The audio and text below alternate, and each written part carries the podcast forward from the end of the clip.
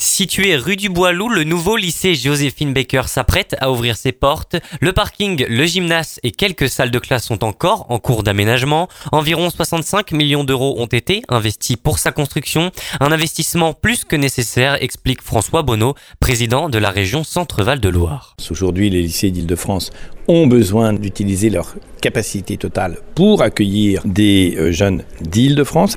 Et donc pour nous, c'est ou sur Dreux ou sur Chartres.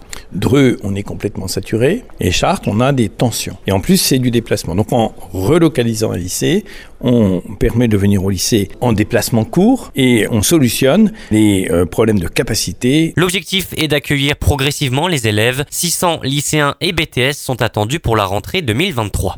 Nous avons choisi une ouverture progressive. Nous avons choisi de ne pas délocaliser des jeunes qui ont fait seconde, première dans un autre lycée et qui seraient obligés de se délocaliser pour l'année terminale. Les jeunes évolueront dans un lycée désigné comme le lycée de demain, avec de nombreux aménagements modernes et écologiques. Détaille Xavier Lavoisier, directeur du patrimoine éducatif, culturel et sportif pour la région. Déjà, c'est un lycée qui a été conçu euh, avec l'idée de respecter une nouvelle réglementation environnementale. Au niveau de la consommation énergétique, on atteint des niveaux euh, très élevé, on dit E3, voire E4 pour la partie euh, internat. Et la deuxième chose, c'est qu'on est au niveau carbone, donc C2, ça veut dire qu'on consomme le minimum de carbone pour euh, réaliser les bâtiments. L'internat d'une capacité de 120 places produira lui plus d'énergie qu'il n'en consommera. Il est composé de quatre secteurs d'une trentaine d'internes avec plusieurs espaces communs. Xavier Lavoisier nous présente une chambre type. C'est euh, des blocs de chambres avec deux chambres qui accueillent deux élèves chacun, donc ça fait quatre, euh, quatre élèves.